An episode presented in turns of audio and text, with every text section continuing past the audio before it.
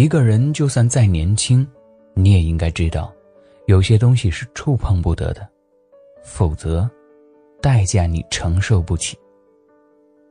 Hello，亲爱的听众朋友，大家好，欢迎收听心理 FM，世界和我爱着你，这里是大陈电台，我是为你读书的大陈。今天跟大家分享的文章来自公众账号王耳朵先生。年轻人，请你一定远离这四样东西。作者：王耳朵先生。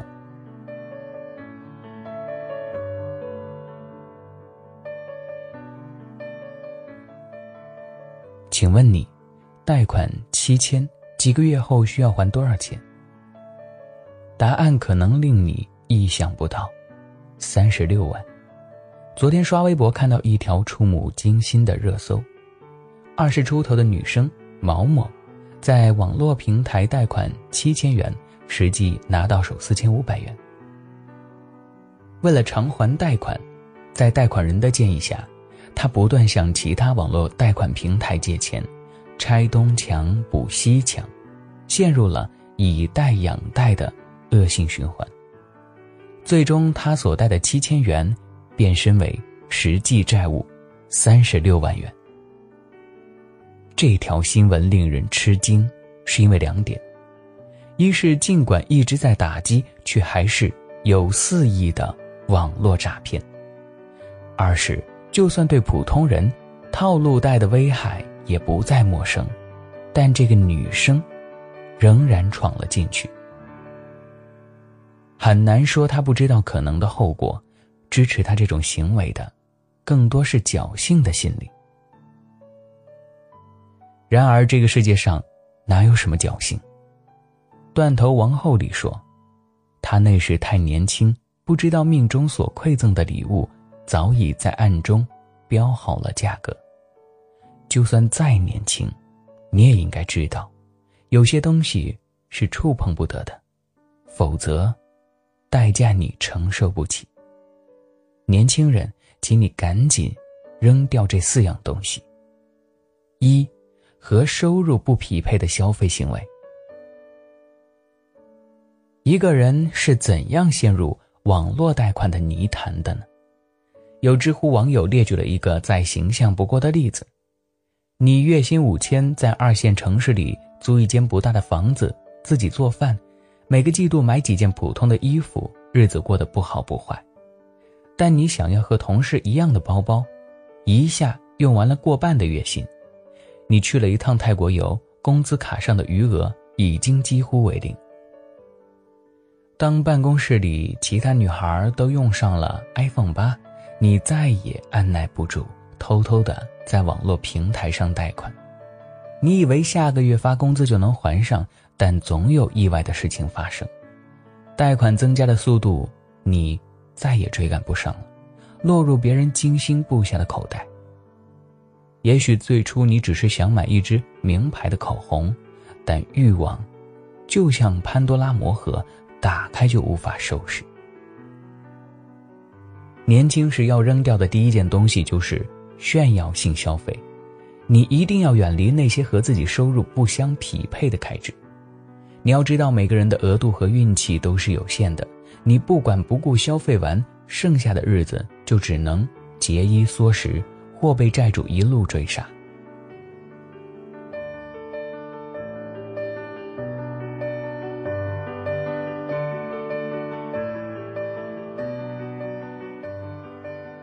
二，凌晨四点钟的朋友圈。去年德勤公司的一位姑娘患癌被辞退，她在网上发帖指责原东家的不公平，并且发出反问：记录凌晨四点还在工作的朋友圈到底值不值得炫耀？他的答案是：我真的后悔。有太多的人打着年轻的旗号透支着自己的身体。你以为自己能够挺住，但不知道你玩的是命。有些人熬着熬着就废了，有些人熬着熬着就死了。所以年轻时，请你一定要扔掉凌晨四点的朋友圈。你可以加班，但不要熬夜。你应该早睡早起，三餐有序，身体好就是你最大的资本。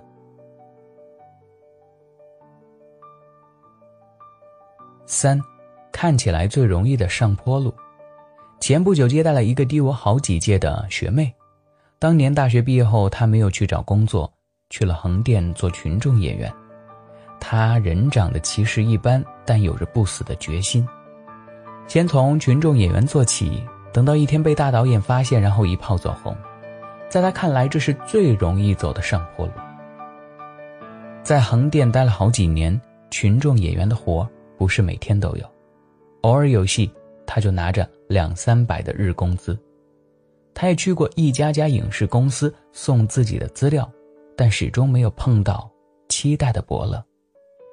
几年过后，曾经的同学都有车有房，成为公司的中层，他还始终是一名横漂。我请他在长沙的太平老街喝茶，聊天中他说的最多的话就是：“真后悔。”是的，怎么能够不后悔？他用几年的经历证明的不过是一个常识：所谓的快跑道其实是最难走的路，后果你意想不到。年轻时你必须扔掉的第三件东西，就是看起来最容易的上坡路，最舒服和最容易的，永远是下坡路，阻力最大的路，才是上坡路。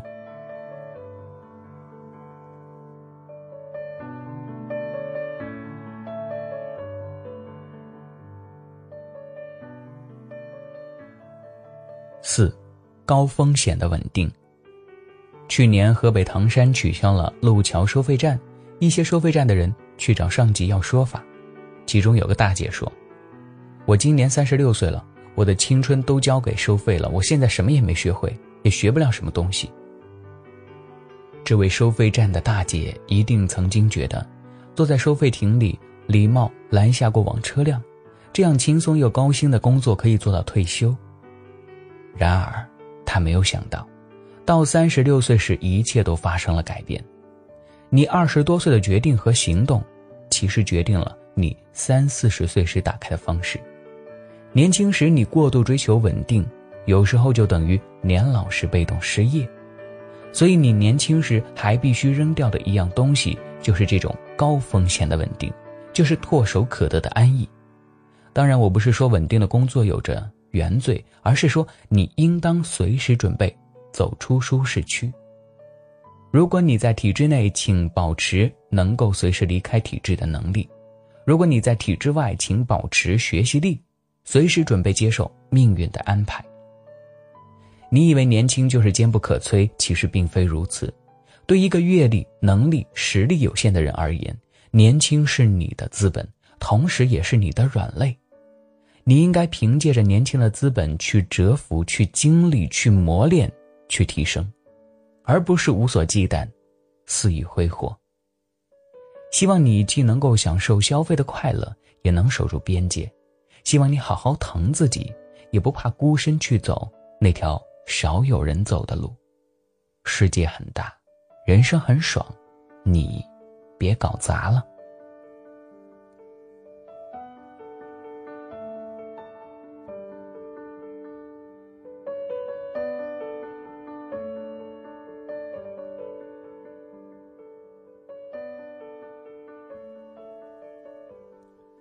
的，今天跟大家分享的呢是年轻人必须要丢掉的四样东西。说实在的，第一点和第四点是让我感触非常非常深刻的。为什么呢？因为第一点说到的是一定要扔掉的就是和收入不匹配的消费行为，这让我想起五六年前我在北京北漂的时候，确实就有这样的非常非常坏的习惯。当时的那个月薪应该是三到四千。有一次就是，呃，十一国庆的时候，我决定。啊，就临时决定啊，那那个时候很流行，就是说走就走旅行嘛。我临时决定去一趟西藏，那个时候呢，我就在想，我已经就是用我的信用卡买了一台 iPhone，然后我还想要的是什么呢？就是一个特别特别，就是能够让自己觉得很拉风的，就是配一个单反相机。所以去到那个单反店去买单反的时候，人的欲望是无止境的。你可能会觉得你现在买一个两三千的自己能用也差不多，但是你会往后想。如果我以后要用这台相机要用很久的话，而且那些你必须佩服销售人员最厉害的就是那张嘴，他能够把你就是从两三千的预算一直说到五六千，所以最后就是，我当时确实花了六千多买了一台单反。OK，当然刷的也是信用卡，那个时候我想的就是，每个月我有四千多块钱的稳定的这个月薪，而且公司就是吃住穿我全部都就包了。嗯，所以对我自己来说没有什么特别大的消费。这样的话，我两个月就算就是日子过得紧巴一点儿，我不怎么去 happy，我应该能够把这个钱还上。但最后，这笔六千块钱的这个信用卡，我一直分期分了两年才还掉。也就是这一件事情给我后来就是回家参加工作之后，给我最大的感触就是一定要戒掉这样。和收入不匹配的高消费的行为的这样一种习惯，它真的会给你往后的生活带来很大的痛苦，因为你总是认为自己有能力的时候，就会发生一些你意想不到的事情，然后把你的月薪又全部的透支，这样的话你会发现你还贷，永远都还不完。这是我个人的一个经历啊，就是在当时北漂的时候，也是通过这件事情之后，我开始认识到。你的消费观，也就是说，你一个人的消费一定要量力而行，不要总想着年轻嘛就是资本，我有能力，我先去借钱，借钱花，人外国人不都是吗？对吧？有钱人都借银行的钱，但是你去分析那些富豪的本质，真的不是这样的。再说第四点，高风险的稳定，其实我现在的工作就是体制内的工作。确实很稳定。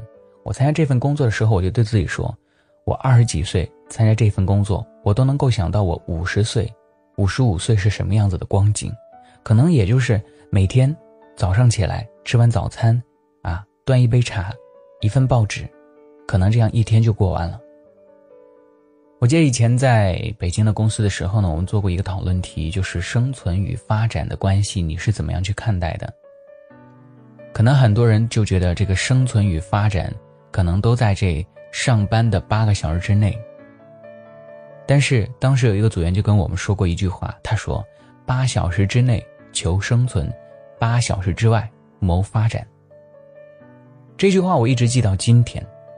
虽然我现在拥有着非常非常稳定的工作，每个月拿着固定的月薪，也不用去担心以后的日子怎么样，每天都可以这么过，但是每次。我很悠闲，我很舒适的时候，我就会想起这句话：八小时之内求生存，八小时之外谋发展。我不可否认的是，体制确实是一个好东西，能够让我拥抱一个铁饭碗。但是如果真的有一天我离开了它，或者说我不得不离开它，我还能生存下去吗？这个时候我就会想。如果我八个小时之内谋的是发展，我八小时之外，能不能再给自己提供一条，或者说学习一份求生存的技能？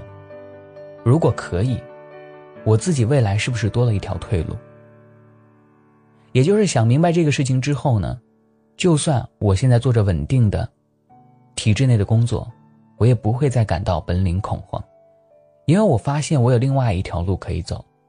以后就算我没有了铁饭碗，我可以靠我自己的另外一个技能生存生活下去，让我的家人都过得很好。这也就是经常人们所说的人生在世必须要拥有一门生存的技能，这个对一个人来说真的太重要了。OK，今天跟大家又啰嗦了这么多，今天分享的文章是来自王耳朵先生的原创文章。年轻人，请你一定远离这四样东西。如果喜欢这期节目，欢迎留言和分享。想要发现更多的好声音，记得去手机应用商店下载心理 FM 客户端，还可以阅读和收藏本期节目的文章，免费学习心理知识，帮你赶走生活中的各种不开心。我是主播大陈，咱们下期节目再见，拜。